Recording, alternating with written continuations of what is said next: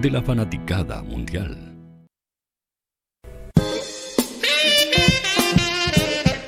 Siempre en las mañanas es necesario un buen desayuno, frutas y un buen café. Pero no cualquiera. Radio Hoy te da la bienvenida a la mesa de la conversación, de los invitados, a la psicología, cercana y humana, que te activa y pone a funcionar de mejor forma tu mente.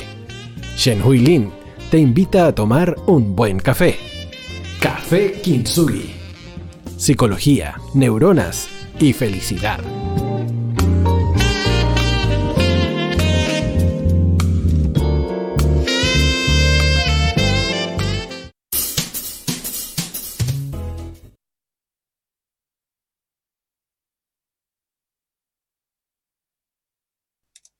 Hola, buenos días, ¿cómo están queridos auditores? Quiero iniciar este nuevo día con un tremendo abrazo apretado. Soy Chen Hoilin, conductora de este programa que me apasiona, Café Kinsui. Café, porque con el café despierto todas las mañanas, si no, no podría. Que se transmite todos los martes a las 11 por www.radiohoy.cl en su señal de audio o TV streaming y además por el canal 131 de TV Sapin déjanos tus preguntas por mensaje en Instagram, arroba Café. Trataremos de responder en cada pregunta tus inquietudes y si nos dejas temas que de interés también los vamos a colocar. Bueno, estamos en tiempos difíciles de pandemia. Estos son tiempos en que nos llaman a cuidarnos. Hay que entender que debemos cuidarnos. Y el encierro lamentablemente es una de las formas para nada agradable, pero es una de las formas que debemos estar a salvo nosotros y nuestros seres queridos, al menos hasta que esta situación vaya pasando. Aburre, angustia, surge ansiedad, preocupación, nos sentimos solos, evidentemente aislados. Pero una de las formas por las cuales nosotros podemos ayudar a mejorar estos estados emocionales es con la meditación o atención plena posiblemente para algunos va a sonar como que esto es, de religión, es budismo, es raro, es de yoga. Hay bastante eh, estigmas al respecto. Pero la verdad es que ya desde la década de los 80 es que se han hecho muchas investigaciones en neurociencia sobre los beneficios que tiene. Entonces, con esto les quiero decir que hay evidencia científica que la meditación es una práctica absolutamente recomendada porque genera genera configuraciones nuevas a los patrones neuronales que permiten aumentarnos nuestros niveles de conciencia, es decir, nuestro, nuestra sensación de estar presente. Mejora nuestras capacidades cognitivas, memoria, atención, concentración. Muchos que, muchos que están muy estresados en las pegas llegan diciéndome, es que ya no, no pienso, me cuesta concentrarme, eh, lo, que, lo que me dijeron ya no lo recuerdo meditación es una de las maneras más saludables y baratas de reducir los síntomas de estrés, reducir ansiedad, incluso sintomatología de depresión. Aumenta nuestro sistema inmune, la capacidad inmune. Y lo mejor de todo es que ayuda a nuestro desarrollo de inteligencia emocional, de, empatía, mejora nuestra salud emocional. Y, y con ello también empieza a surgir paulatinamente una sensación mejor de felicidad. ¿Por qué? Porque nos ayuda a mirarnos, ayuda a abrir estas puertas que tenemos cerradas de nuestro mundo interior, que no lo conocemos. Y lo que no conocemos nos asusta, lo que no conocemos no lo podemos comprender no lo, y no lo podemos resolver. Estamos demasiado puestos afuera, por lo tanto demasiado orientados a tratar de complacer al mundo, a la sociedad, a las personas y se nos olvida de nuestras propias necesidades, porque tampoco las conocemos. Así que inicien meditaciones, existen muchas técnicas. A ver si les dejamos videos en Instagram que los pueda ayudar a, comprender cómo iniciarse en este mundo. Y bueno, hoy quiero presentarles a dos invitados, ni más ni menos. Ambos son candidatos a constituyentes del distrito, distrito 12, La Florida, Puente Alto, La Pintana, Pirque y San José de Maipo, distrito en el cual yo me he dado cuenta que tiene mucha trayectoria. Primero que todo, Paola Romero. Ella es dirigente social y abogada de familia. Paola, ¿cómo estás? Bienvenida. Hola, muy buenos días a todas y a todos. Gracias por esta invitación. Realmente me encantó la presentación que hiciste porque en realidad esta época de pandemia a muchos les ha tocado bastante difícil, pero qué importante también es tomarlo como una oportunidad, esta oportunidad de estar con nosotros, de conectarnos con nosotros mismos y realmente una, una forma de ver la vida de manera distinta. De alguna forma yo soy de las personas que creen que las personas y las circunstancias y las situaciones se nos van colocando en el camino por alguna razón. Yo creo que es una de las formas de, de entender nuestra existencia de manera distinta. Así que totalmente alineada en ese sentido, me encanta este día así gris, porque te contaba, eh, saca como cierta... Tienes del sur. Démosle la bienvenida. Démosle la bienvenida también a nuestro otro invitado, a César Bárcenas, Puente Altino, ingeniero en informática, emprendedor, fundador del portal Puente Alto, portal Pírcano, Tribu, Emprende y Sarcástico Comunicaciones. Bienvenido César, ¿cómo estás? Muchas gracias por la invitación. Aquí estoy súper bien y como decía Paola, este día eh, frío, nublado, igual eh, es rico, es rico como para estar en la casita, aprovechando. Bueno, esto de la pandemia estamos obligados. Hay que aprovechar estas instancias. Eso, cuando hace frío, es exquisito estar en la casa. Así que eh, eso, muchas gracias por la invitación. Gracias a ustedes.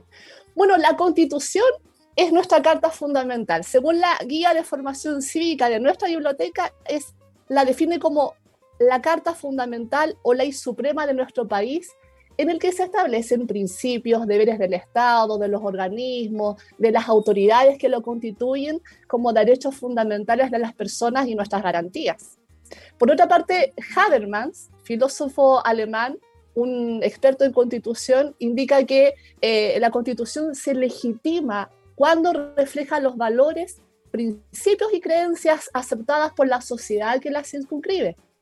Entonces yo les quería preguntar, para que iniciemos esta conversación, a su juicio, su propuesta, ¿cuáles debiesen ser los principios fundamentales de nuestra Carta Magna para asegurar una salud mental de calidad, donde todos podamos acceder y poder tener tratamientos adecuados a nuestras necesidades? Les abro la, la palabra a quien quiera comenzar en esta conversación de mañana. ¿Parto, yo? Dale, sí, sí, dale, dale. Mira, eh, en principio lo que nosotros tenemos que tener claro es por qué tenemos que hacer este cambio en la constitución actual. Si bien es cierto, existen ciertos derechos sociales entre los cuales está educación eh, y salud en este caso, eh, no es menos cierto que como está regulado desde, desde esta Carta Magna, de esta Carta Fundamental, es bastante insuficiente o incompleto el derecho que aparece ahí si nosotros revisamos la legislación actual constitucional, nos encontramos que en el, en el artículo 19, numeral 9, encontramos eh, la protección, señala lo siguiente, el derecho a la protección a la salud. El Estado debe proteger el libre e igualitario acceso a las acciones de promoción. Hay cuatro tipos de acciones que señalan ahí. Sin embargo, nosotros nos, nos encontramos en la práctica con que hay ciertas formas de garantizar esta, estos derechos y en nuestro sistema actual la forma de garantizarlo a través de una acción de protección, que finalmente también está descrita en la constitución actual, que es absolutamente insuficiente para asegurar la calidad y la, garantía misma de, de, la salud en su espectro más amplio. Y solamente vemos que está garantizado el acceso, que lo señala el artículo 20, se los voy a leer para aquellos que no lo manejan, señala que eh, va solamente a proteger el artículo 19, número 9, inciso final, que se refiere a que cada persona tiene el derecho a elegir el sistema de salud que desea acogerse, sea este privado o público. Por lo tanto, si vemos que existe este derecho social, que es la salud, lo vemos que está, eh, está el, derecho reconocido en, en, este artículo que les acabo de mencionar, pero no tenemos la garantía suficiente para poder eh, exigir una salud de calidad, que es lo que nosotros en este momento estamos necesitando, ¿cierto? O sea, no estamos amparados, podemos elegir. Solamente y eso hacemos. A elegir. Pero de ahí que nos dé un mínimo no lo tenemos. Cuando, exacto, cuando tú ves conculcado ese derecho de, calidad en la salud, nosotros no tenemos fórmula en este momento. Y es por eso que es tan importante que esta nueva estructura eh, constitucional e incorpore principios reconozca el derecho en su cabalidad y después le da un contenido y se garantiza adecuadamente no solamente el acceso, que es lo que está en este momento garantizado, sino que además la calidad en los servicios eh, de salud en general. Vemos que la salud, eh, en definitiva, es transversal a varios temas que tienen que ver con derechos sociales. En, nuestra constitución actual está reconocido y amparado de alguna forma el Estado subsidiario, que muchos han escuchado, eh, que significa que deja al particular hacer o realizar cierta actividad económica cuando ellos pueden o quieren realizar y el Estado se mantiene en una actitud observante, una actitud reguladora en, en ese aspecto, los deja hacer a los particulares. Pero aquí el Estado ha dejado un rol primordial en materia de derechos sociales que en vez de que él tome una participación activa, finalmente lo que hace es simplemente hacer una regulación. Y más aún cuando hay un reconocimiento precario o incompleto de los derechos sociales y sus pocas garantías, vemos que todo esto va conflictuando y va eh, generando estas asimetrías finalmente en las prestaciones, porque actualmente nosotros tenemos entregado eh, al mercado la educación, vivienda, salud, que son temas que son de derechos sociales básicos para las personas. Es desde ahí que nosotros debemos prever en este nuevo cuerpo normativo, en este nuevo eh, rayado de cancha o carta magna o carta navegación, desde ahí tenemos que nosotros proveer los principios que deben ser fundamentales para resguardar estos derechos sociales a cabalidad y no solamente estableciendo principios de oportunidad, de universalidad, de gratuidad en otros casos, de calidad, etcétera, sino que además las garantías suficientes para que esos derechos sociales realmente, al ser bajados, al ser tomados por las políticas públicas, por los legisladores, por los nuevos gobernantes, finalmente lleguen en forma concreta, demostrado en calidad a las personas calidad, en oportunidad. O sea, hay que empoderar al Estado. Yo te voy a hacer una analogía como, como desde lo psicológico. Para mí el Estado es el papá. Bueno, no seamos tan machistas. El que está a cargo. Mamá. Papá, mamá. Me, parece, claro. nuestras nuestras teorías también son, son antiguas, entonces nos quedamos con ciertos roles y siempre yo estoy haciendo esa corrección. Pero entendamos como la persona dentro de la familia que es el observador, eh, pero nosotros en la familia tenemos que observar, regular, dar, quitar, marcar límites. Eh, eh, si tenemos varios hijos, darle a cada uno lo que necesite. Yo lo que siento, según lo que tú me estás explicando, Paola, que tenemos como un papá, mamá que está solamente observando y a la hora de que se, se desregula un poquito la cancha, como que quita y, da, pero ni siquiera mucho, ¿cierto? pero pero no está ahí el papá diciendo, ya, pero a ver, a mi hijo le falta esto, a mi hija le sobra, equilibremos. Necesito, necesito darle un, piso mínimo para que suba. Y eso los papás se supone que lo hacemos en la casa y a nivel, eh, vamos escalando en estructuras sociales, eh, debiese ser así el, papá Estado, ¿cierto? Eh, yo, en ese sentido, ah, eh, yo pienso, eh, sí, dame un segundo, Pau, que lo que estás diciendo es súper importante. Hoy en día, claro, todas estas cosas como básicas, el Estado se comporta como de una manera para dar un, un, caramelo, un como lo hace de repente en, esto, esta, esta problemática. Da un bono, con un bono piensa que está solucionando el tema, pero no lo ve de fondo, no hay un tema de solución de fondo y como dice Pau, un piso mínimo que asegure la calidad en temas como educación y salud. Eh, hoy día todo está mirado como casi como una cuestión como empresarial, si lo podemos decir, porque está prácticamente segmentado. O sea, la, la, salud, tenéis eh, salud para gente que no puede pagar una buena, eh, un buen plan, que también está como asociado como se divide en FONASA. Buen plan, buen seguro. Claro, eh, claro, y por otro lado, si estáis trabajando a patronado, podéis tener un buen seguro y que podéis pagar un, adicional para que te cura. O sea, en el fondo es como si vaya a una clínica X del barrio alto, si tenéis todo eso, una atención te puede salir por 15 mil pesos, una cuestión que, que, sale un millón de pesos, 15 mil pesos por tener todos estos beneficios. Sin embargo, Acá, para la gente que no tiene tantos recursos, tiene que ir al, al Sotero del Río, en donde tiene que esperar no sé cuánto tiempo, que le den una hora y después cuando va lo atienden más o menos, o sea, más o menos tirando para pésimo. Y, tampoco tienen los recursos los hospitales, y eso es lo otro. Es que eso también es importante, no están los recursos tampoco. No están los recursos. Entonces el, Estado no te asegura el, piso mínimo porque las prioridades están en todos lados y también hay un tema súper importante que es como eh, ser el eficiente en el uso de los recursos. Se van la plata por todos lados. Ese es un punto que quiero que conversemos. Los quiero invitar antes de eso a ir a escuchar a Dua Lipa, ¿lo ubican? Wow, es súper moderna ella. Sí, pop, y vamos a escuchar We Are a ver, We Are Gold. Vamos, Miguel, llévanos a escuchar a Dua Lipa. No te vayas. Volvemos después de una breve pausa comercial. Disfruta en la sintonía de la hora. ¿Tu empleador no cumple con sus obligaciones? ¿Sufres de acoso laboral? Con Defensa Trabajador de Global News puedes defenderte. Di no a los malos empleadores. Pide tu hora de atención al mail contacto arroba y para mayor información visita www.global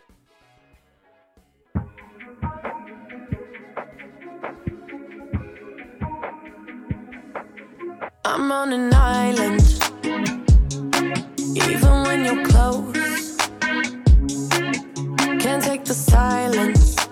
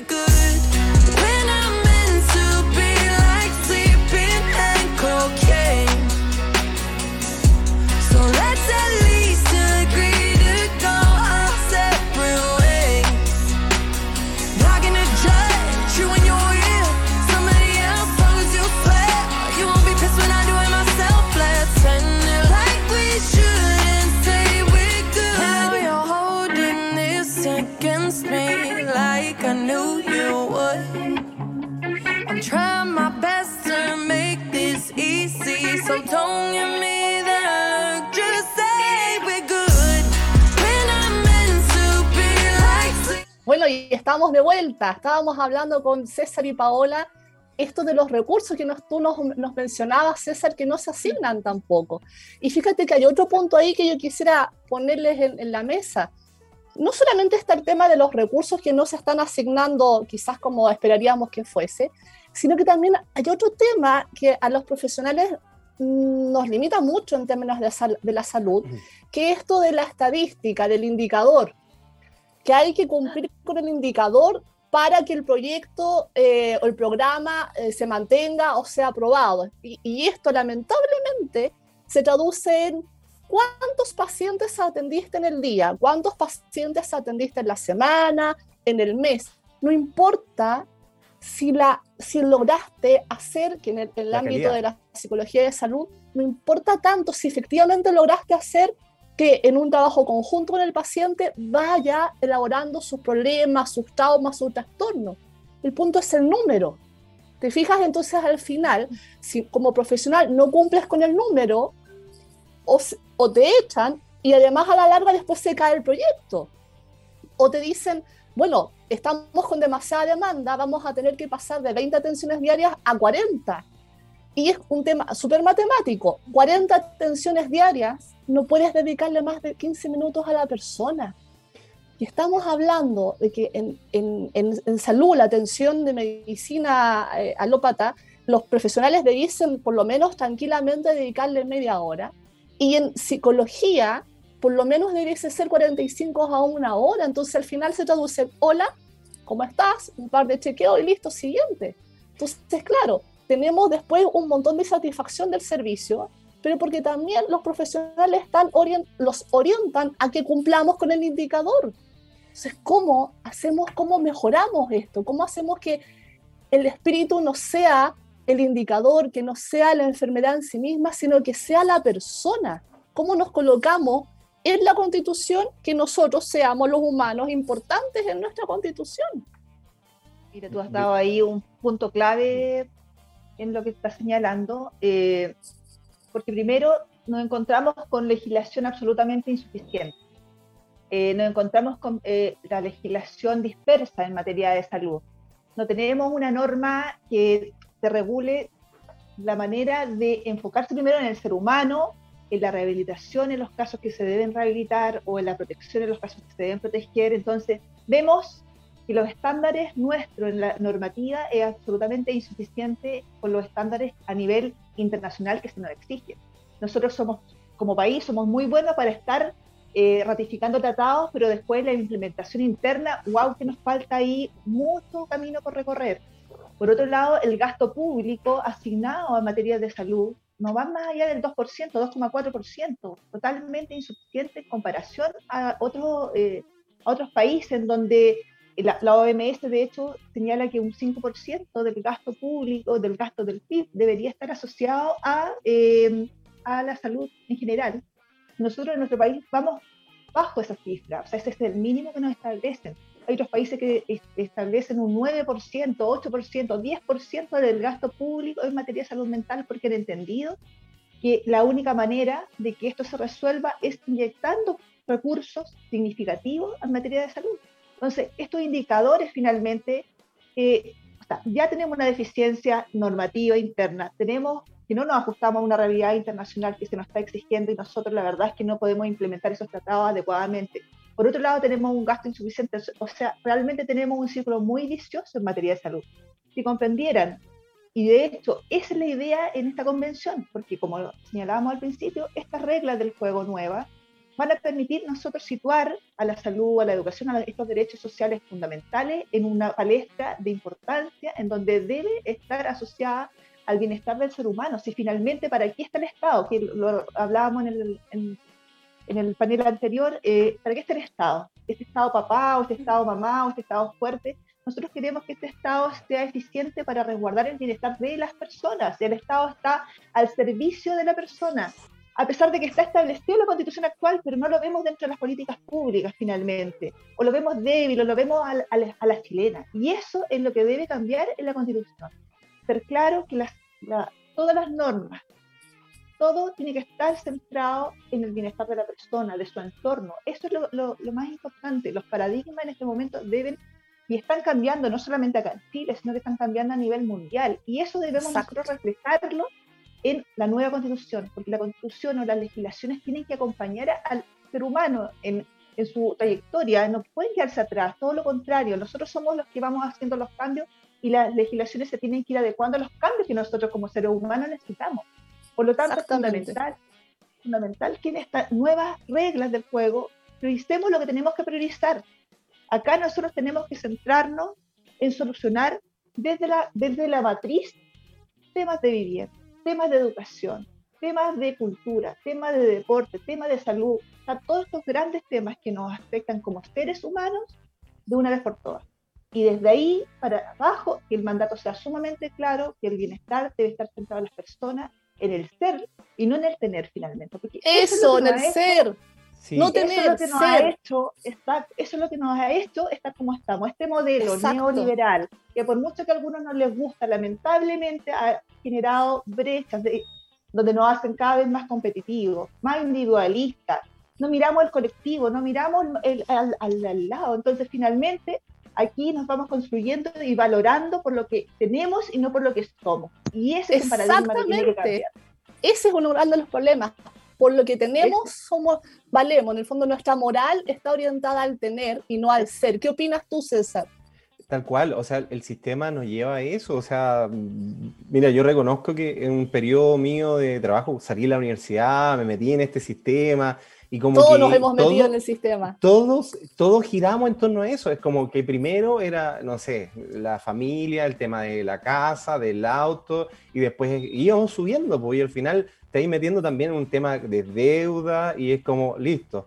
Eh, y al final te lleva siempre como a ser cada día más competitivo para tener más. Y, y la verdad que, bueno, yo dentro de mi experiencia pasé, me despidieron de mi trabajo y yo perdí todo todo, tal cual. Y cuando perdí todo, perdí el miedo. Y perdí el miedo, me, me enfoqué derechamente. Qué bonito lo que estás diciendo. sí, y derechamente a emprender. Y, y, cuando eh, le tomé el gustito a esto, me di cuenta que todo el tema material, la verdad que eso, nada más. No sirve, eh, es lo un medio. Importante, eso, lo importante es tratar de, de hacer cada día lo que uno quiere. Y con eso es cada día mejor y más feliz en el fondo, vive cada día mejor. Yo gano un cuarto de lo que ganaba a patronado, un cuarto de mi sueldo, pero de verdad hago lo que quiero. en calidad de vida. Y gané en calidad de vida. Entonces, ese, ese es súper importante y hoy en día, claro, todo te lleva a que sea todo muy competitivo, todo mencionaba algo de las estadísticas y es la única forma que la gente ve cómo medir esto de, de, de que si se cumplen o no se cumplen, pero está ahí, ahí forzando a varias cosas profesionales ultra capacitados que se meten en el sector público, los matáis, los saturáis, porque al final te dais, te dais cuenta que alguien que llega con vocación de ayudar, servicio social y preocupado de, de, de, aportar a la gente que no tiene tantos recursos, le dan 15 minutos, 30 minutos a lo, a lo más, en el fondo, y, y, una hora cada no sé cuánto tiempo, al final termináis reventado. Yo conocí la, la historia de un, de un amigo que, que, fue jefe de un área, no voy a decir de dónde, y él terminó mal, un psicólogo, terminó muy mal y al final decidió salirse del sistema público y como, cambiar su rubro, contra, su giro. Contra, sí. A es mí que me eso, pasó, sí. yo, yo, trabajé en la, en, apoyando a víctimas de delitos violentos y justamente éramos un grupo multidisciplinario de un asistente social, de psicólogos y abogados para defender eh, las problemáticas de todas las víctimas de delitos violentos y la verdad es que el sistema te, te come. El sistema quema a los profesionales. Sí, sí Entonces al final, es, mira, por eso tanta rotación. Exacto, y, no, y, eso no, hace que no podamos puedo... atender bien y, y el problema no, no, está tanto por los profesionales, que los profesionales los queman. Sí, mira, yo vi todo lo que tú me estás diciendo en cuanto a cifras y todo lo demás y tú veías cómo era la dinámica y la verdad es que está muy mal el enfoque, el enfoque Exacto. de eficiencia que tiene el, el y estas son políticas públicas que vienen desde Exacto. arriba finalmente. Entonces, esas políticas públicas, mientras estén centradas en cifras, nosotros los seres humanos no somos cifras. Somos Eso, personas, no somos cifras. Exacto. Y mira, Oye, a mí las, las, cifras, espérame, las cifras macroeconómicas que hablan de que el país, no sé, creció tanto y todo lo demás, que estamos súper bien posicionados en la OECD, yo digo, wow, estas personas que están generando estas cifras están absolutamente desconectadas con eso el territorio y con la realidad. Eso, Yo soy dirigente social y he visto la realidad de los territorios y lo que cuesta avanzar en ciertos temas. Entonces, cuando yo escucho estas grandes cifras, yo digo, wow, están tomando todas estas decisiones desde un escritorio y no es ahí desde la desconexión, desde la desconexión total a estas personas, o sea, yo los invito a estas personas que están sacando las cifras macroeconómicas, los economistas de nuestro país, etcétera, a que se vengan dos días, no, un día, un día a vivir en una casa de 30 metros cuadrados con 10 personas sin nada. Entonces tú dices, a ellos no les sirve estas cifras. No. no están viviendo en base a las cifras. Personas que están recibiendo los, menos de los mínimos en su casa para alimentarse y todo lo demás. O sea, de verdad que uno ahí es donde dice, wow, ¿cuál es el, cuál es el problema en nuestra sociedad? Que ellos están viendo oh, una realidad absolutamente distinta a otros que están viviendo una realidad absolutamente yo, distinta. Yo creo que cuando me hablan de la conexión, es que eso, sí, mira, cuando yo, me hablan de las cifras, yo digo, ¿cifras para quiénes? Porque yo, la realidad del territorio es distinta. Yo creo, yo, yo creo, Pao Chen Hui, Chen Hui me, me cuesta sí. tu nombre, perdón, el, eh, que pasa justamente como esto está mirado de repente como las grandes empresas.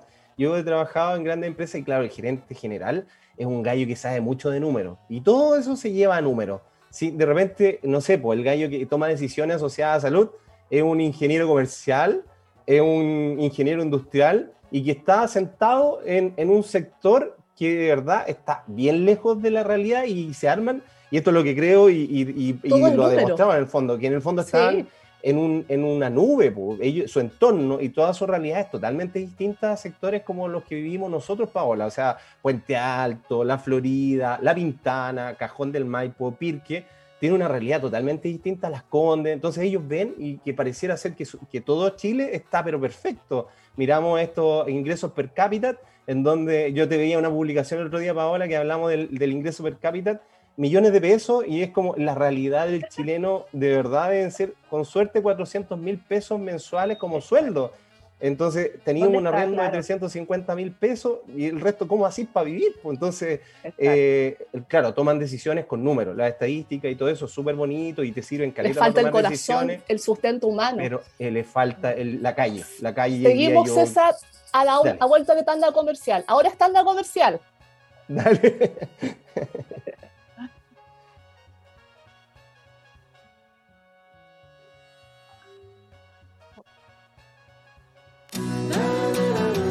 No te vayas. Volvemos después de una breve pausa comercial. Disfruta en la sintonía de la hora.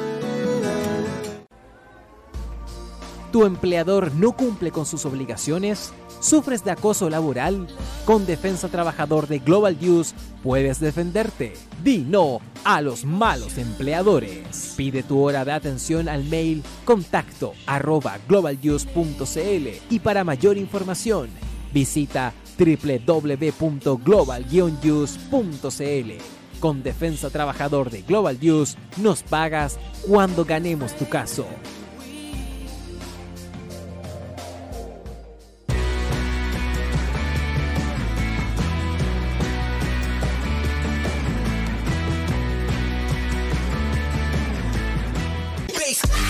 Personaliza tus ideas con Estampados MG, una excelente alternativa para estampados de poleras, tazones, cojines, delantales y mucho más. Especializados en personalizar recuerdos para todos los fanáticos del fútbol y clubes de fans. Encuéntranos en Facebook y Twitter como arroba estampadosmg y en nuestro Instagram como arroba estampadosmgcl.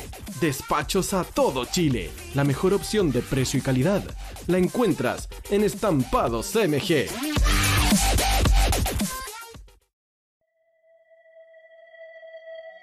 Prepara tu ser. Abre tu mente y tu corazón. Elevemos las buenas vibras. Siente la energía positiva y atrévete a ser parte de este viaje infinito. Romina Palominos, Valentina Zúñiga y Evelyn Hill tienen los mejores consejos terapéuticos y experiencias para tu salud y bienestar. Todos los martes desde las 12 horas por la señal de www.radiohoy.cl la radio oficial de la fanaticada mundial.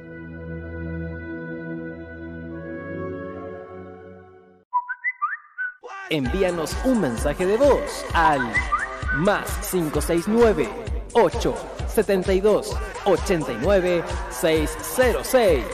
Queremos saber tu opinión.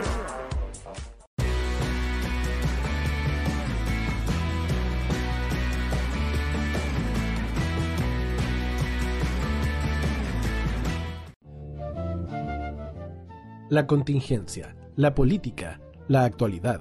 El mundo se debe conversar así, directos, viscerales, apasionados. Porque lo que nos sucede, lo que nos afecta, se habla así, sin restricciones. Luis Miguel Retamales y Jorge Araya te traen todo el análisis y el debate, porque la historia es nuestra y la escriben los pueblos. Todos los martes desde las 18 horas por www.radiohoy.cl, la radio oficial de la fanaticada mundial.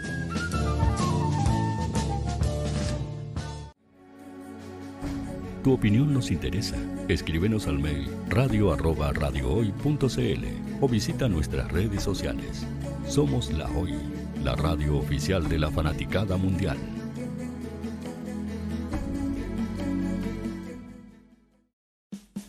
Vota en las diferentes categorías de nuestro ranking. Tú eliges los temazos de la semana en la hoy.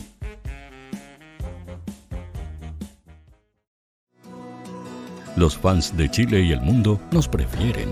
¿Y tú qué esperas para seguirnos? Síguenos en Twitter como arroba Radio Hoy Facebook, La Radio Hoy. Instagram, arroba Radio Hoy CL. Porque somos la radio oficial de la fanaticada mundial.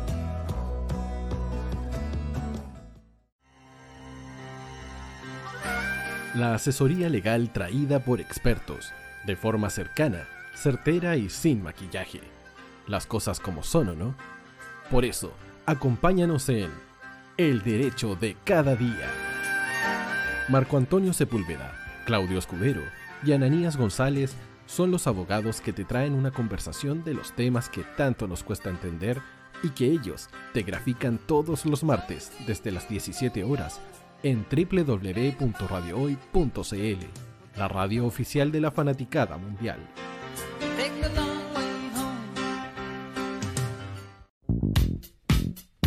¿Quieres que tu marca llegue a miles de personas? ¿Buscas hacer crecer tu negocio?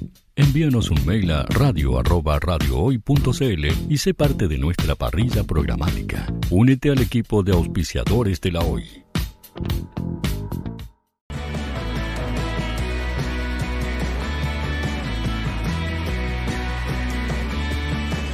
Para Chile, América y el mundo, Radio Hoy, la radio oficial de la fanaticada mundial.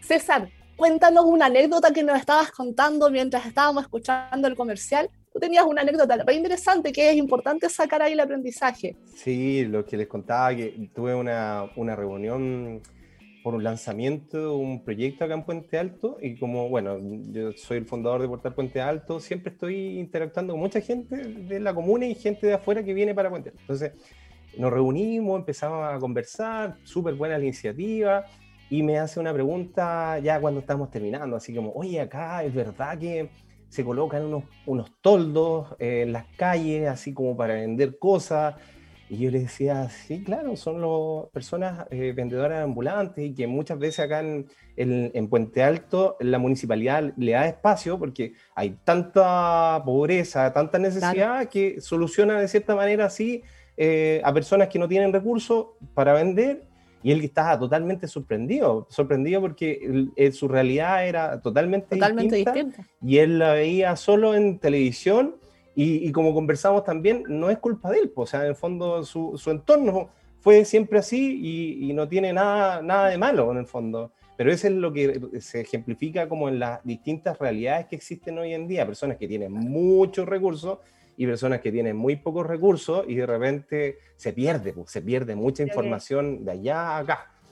Exacto, yo creo que esas son, la, son las grandes problemáticas que nosotros tenemos como país, estas, estas diferencias estas brechas tan gigantes, este país como dividido en dos, y personas además que nos representan que están desconectadas absolutamente con las realidades que uno vive en el territorio, lo que cuenta César es un es pan nuestro de cada día, o sea, es la forma que tienen las personas para poder subsistir, sobrevivir y, y hacerle frente a las necesidades que tienen, y más aún en esta época de, dificultades eh, eh, en salud, etcétera. Entonces, de verdad que para mí es sumamente importante que la convención constituyente se conforme con personas que tengan que ver más con lo humano, con lo social, con lo técnico tal vez, porque para mí lo técnico va a estar, las asesorías van a estar dentro de la convención.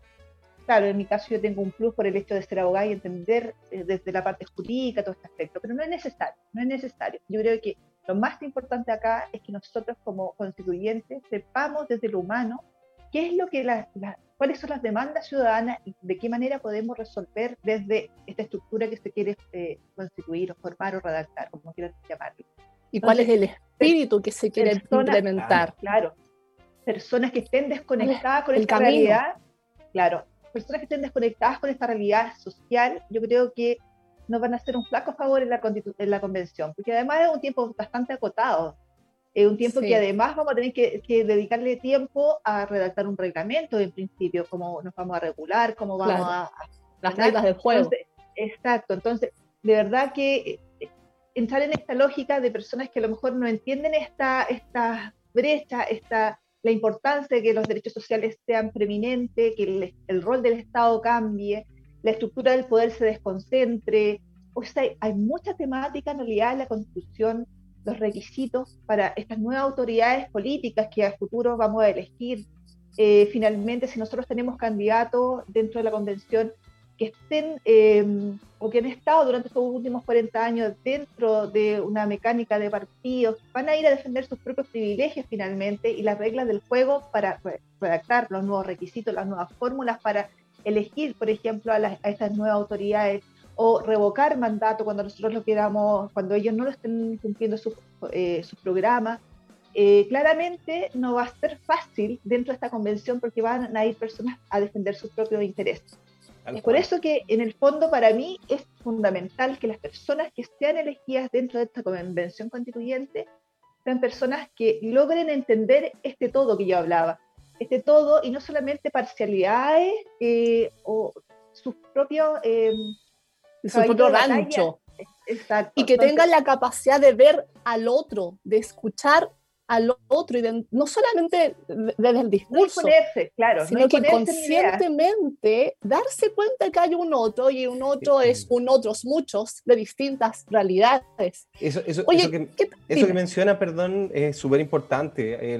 Si no me equivoco, al comienzo lo, lo mencionaste, el tema de la empatía. Hoy en día pareciera ser que eso se perdió, la, la capacidad de escuchar, de, de, ponerse en el lugar del otro, es como, es mucho más importante lo que yo estoy diciendo a escucharte a ti. Y eso es lo que yo quiero prevalecer. De hecho, tú lo miráis todos los días en las redes sociales.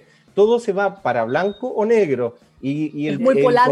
E, eso, y el querer entender eh, no, pareciera ser que a, a, nadie le interesa, pero eso es a redes sociales. Y cuando vamos como al terreno, tú te das cuenta que otra realidad, como que la gente sí te escucha y sí te quiere escuchar y son poquitos los que te dicen, ah, no, usted es político y no sé qué cosa, porque al final ahora nosotros, que independiente que seamos independientes, ya estamos en este, en este tema político, así que no, me ha pasado además todo es política, lo queramos o no, necesitamos hacer política socialmente. Yo creo que ustedes han escuchado esto de los ministerios de la felicidad lo, implementó India, España, Emiratos Árabes y Arabia Saudí, fíjate. Y por otra parte está el Ministerio de la Soledad, que lo sacó Japón y el Reino Unido. Pero uno de los más lindos que, que, surge es el de Bután. Y me gusta mucho lo que dice la constitución de Bután, a partir del, fíjense que esto lo, el, rey, porque es un reinado, pero también tiene presidencialismo, eh, define que hay que tener una constitución, fíjense, dice, el objetivo del gobierno es que cada uno de los ciudadanos sea feliz. E implementa este Ministerio de la Felicidad para, para poder, en vez de medir el, Producto Interno Bruto, ellos miden el producto, la felicidad interna bruta. Y establecen ejes. Ejes que consideran, por ejemplo, bienestar psicológico, mayor conciencia, aceptación de quién se es, Miren qué bonito. Y esto está en los ejes del gobierno. Eh, aceptación de comprender de quién se es sin comparar, porque esto de compararnos y compararnos y compararnos para ser mejor, al final, ¿saber lo que hace? Eso nos elimina a nosotros mismos porque nos, nos preocupa más el otro que nosotros. Entonces no nos preocupa ser, nos preocupa eh, copiar, ser mejor que el otro. Y eso nos anula, equilibrio ecológico de desarrollo sostenible, mejor uso del tiempo y mejor eh, dedicación a la educación. Y tienen un listado enorme de distintos, tienen cuatro ejes, en cada uno de esos ejes definen subcategorías eh, y están todas orientadas a medir este indicador de la felicidad. Eh, y es más, tienen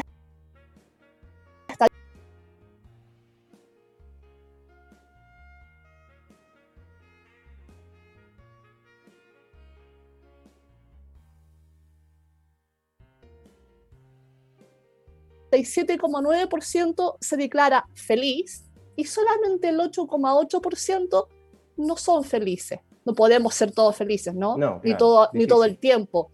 Pero ya con estos indicadores estamos hablando de que el 80% de la población tiene una percepción, por supuesto subjetiva, que se intenta medir, de un estado que debe ser de felicidad, de plenitud, de estar bien.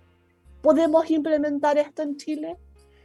Yo, yo siento que, que, es súper difícil, pero en el fondo cuando hablamos de felicidad estamos hablando de calidad de vida, eh, que vendría siendo prácticamente lo mismo si lo, lo, tiramos para acá, para Chile.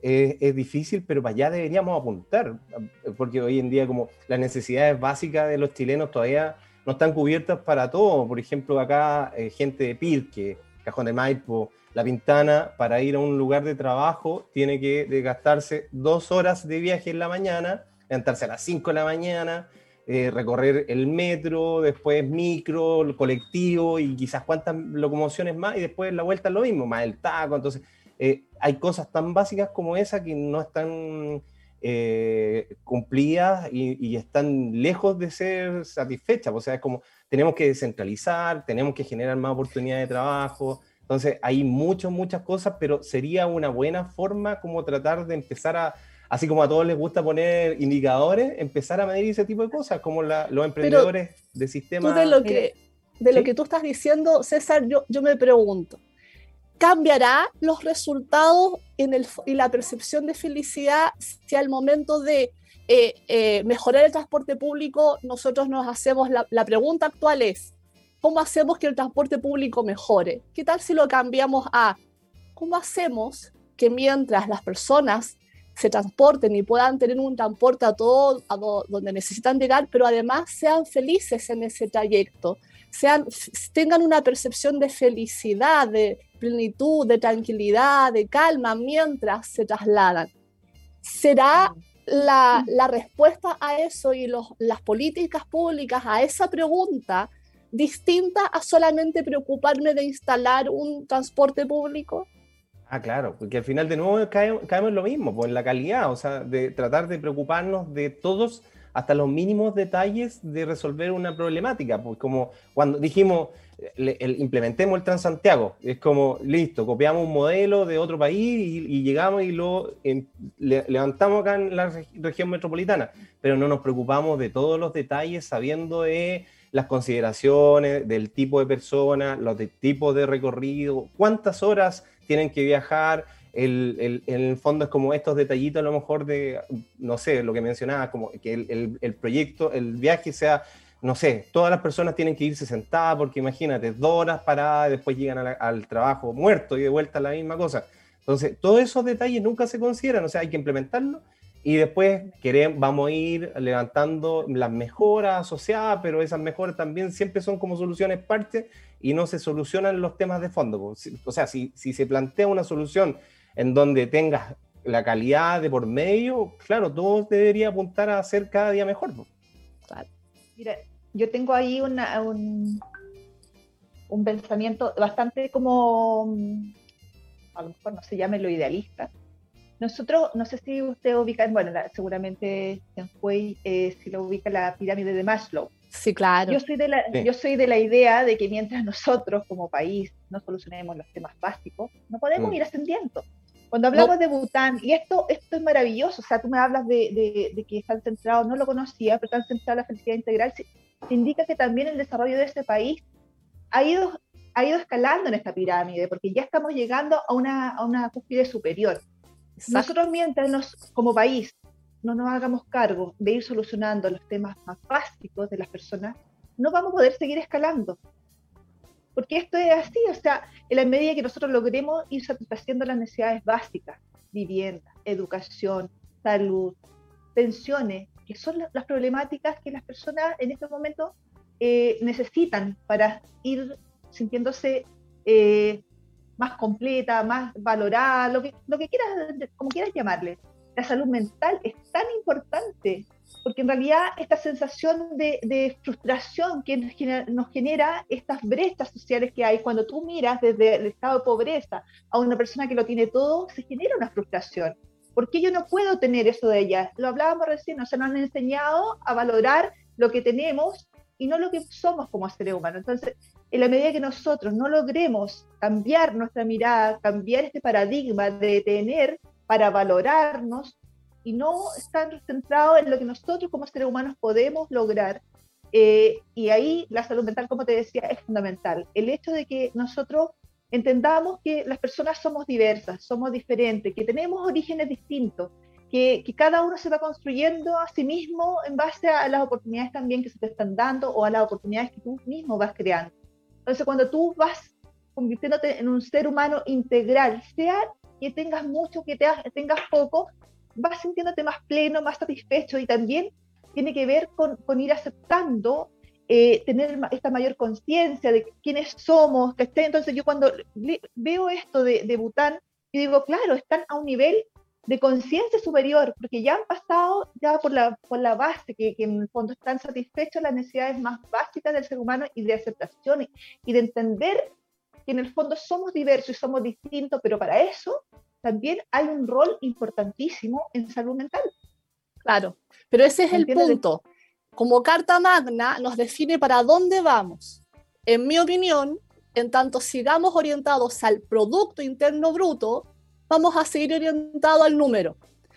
Y vamos a hacer desde la base de ¿no? vamos a hacer todo lo posible para ir superando etapas, pero el norte de la cúspide es el Producto Interno Bruto.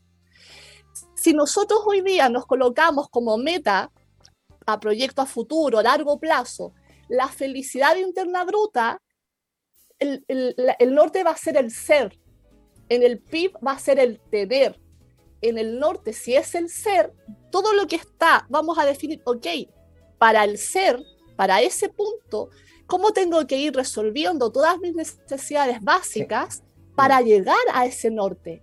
Eso yo creo que es lo que nos falta comprender como sociedad. Nos quedan seis minutos para cada uno, tres ah, minutos para cada uno y les quiero hacer una pregunta distinta. dale. A ver. ¿Cuál es la receta que ustedes tienen para ser felices? Tres oh. minutos cada uno, Paola, aparte tú. ya nos vamos. Eh, yo creo que, bueno, yo tengo igual ciertos estudios más eh, espirituales, por no sé cómo quieras llamarle. Eh, yo creo que en el momento que tuve conciencia de que en el fondo somos seres distintos y que la felicidad tengo que encontrarla en mi interior y no en lo externo, desde ahí como que te cambia la vida. Vas, vas viviendo tu vida con cierta coherencia. No por, eh, no por nada he sido dirigente social, en donde me he volcado a trabajar por los demás con, mucho, eh, con mucha dedicación, con mucho compromiso, porque siento que uno como ser humano tiene un, un desafío en esta vida de, de ir evolucionando, de ir eh, también aprendiendo de los errores y a ir avanzando finalmente yo creo que cuando tú tienes ese tipo de conciencia, eh, todo es más, todo es más. O sea, lo, menos que tú tengas es mucho más de lo que, eh, que a lo mejor personas que no tienen esta conciencia, este grado de conciencia, eh, finalmente te, genera esta, esta, sensación de interna de que, que tiene un cierto grado de plenitud.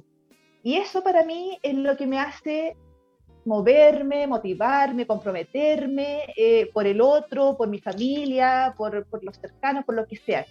Porque entiendo cuál es el propósito de mi, de mi existencia, porque lo he buscado. He tenido la conciencia, he trabajado para eso, he cometido muchos errores, me doy cuenta, logro darme cuenta, logro resolver. Entonces, todo eso eh, yo creo que a mí me, me hace ser distinta. Aceptación y, y darse cuenta. Y, y entiendo, entiendo y bueno, y me comprometo a seguir cambiando. esa es la idea. que, Perfecto.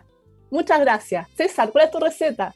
Hoy difícil. Eh, mira, yo igual hace rato que estoy en este mundo del emprendimiento y a todos los emprendedores les pregunto algo parecido, que les, les, pregunto cuál es la clave del éxito. Eh, y está muy relacionado a esto. En el fondo es como yo estaba en el sistema, como les comentaba, eh, en el día a día, me quejaba todos los días porque tenía que, no sé, vivo, vivo en Puente Alto, trabajaba en Huechurá, tenía una buena pega, ganaba buenas lucas, eh, pero al final llegaba a la pega, yo siempre he sido comprometido con mi trabajo, pero nunca me gustó mi trabajo, nunca, nunca, nunca, nunca. Entonces todos los días me quejaba, me reclamaba, dolores de cabeza, estresado. Y de repente, de un día para otro, eh, me, me, metí, empecé a, a darme cuenta que justamente el gran problema era que estaba haciendo algo que no me gustaba, por lo que te induce el sistema, pues como, tenéis que casarte, tenéis que trabajar, tenéis que tener hijos, tenéis que, entonces como, no, pues, ¿por qué tengo que hacerlo? Esto de los paradigmas. Y al final, un día perdí todo, me, empecé a buscar qué es lo que, quería hacer de la vida, medio perdido de repente, y me di cuenta que esto de Portal Puente Alto a mí me apasionaba. Y cuando me di cuenta que mi trabajo era una pasión, que en el fondo todos los días yo me levantaba a disfrutar del día a día, ahí está. O sea, en el fondo es como hacer lo que te gusta en el día a día. No todos pueden hacerlo, pero en el fondo todo el mundo debería buscar, buscar qué es lo que lo mueve, cuál es el corazón que mueve tu día a día.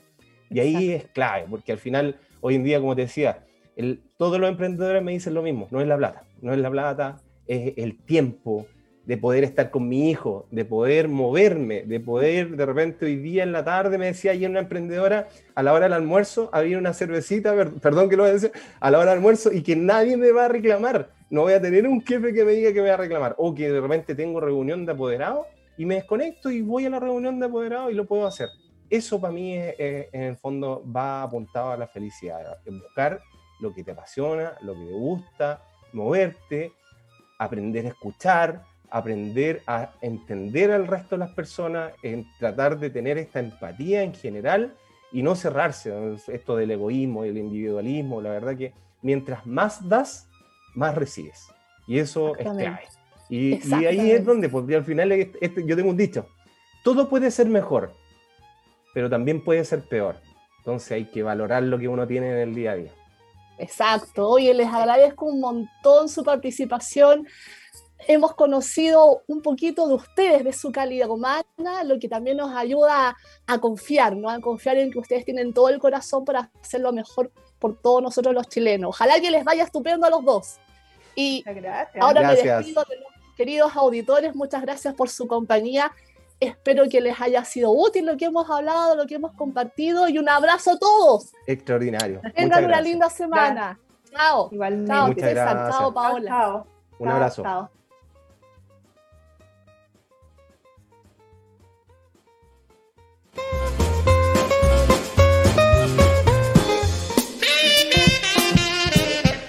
Un café cargado y ya quedamos listos para comenzar el día.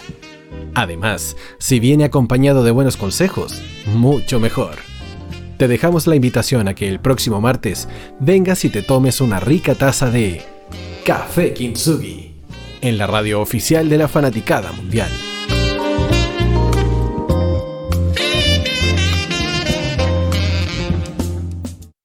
No te vayas, volvemos después.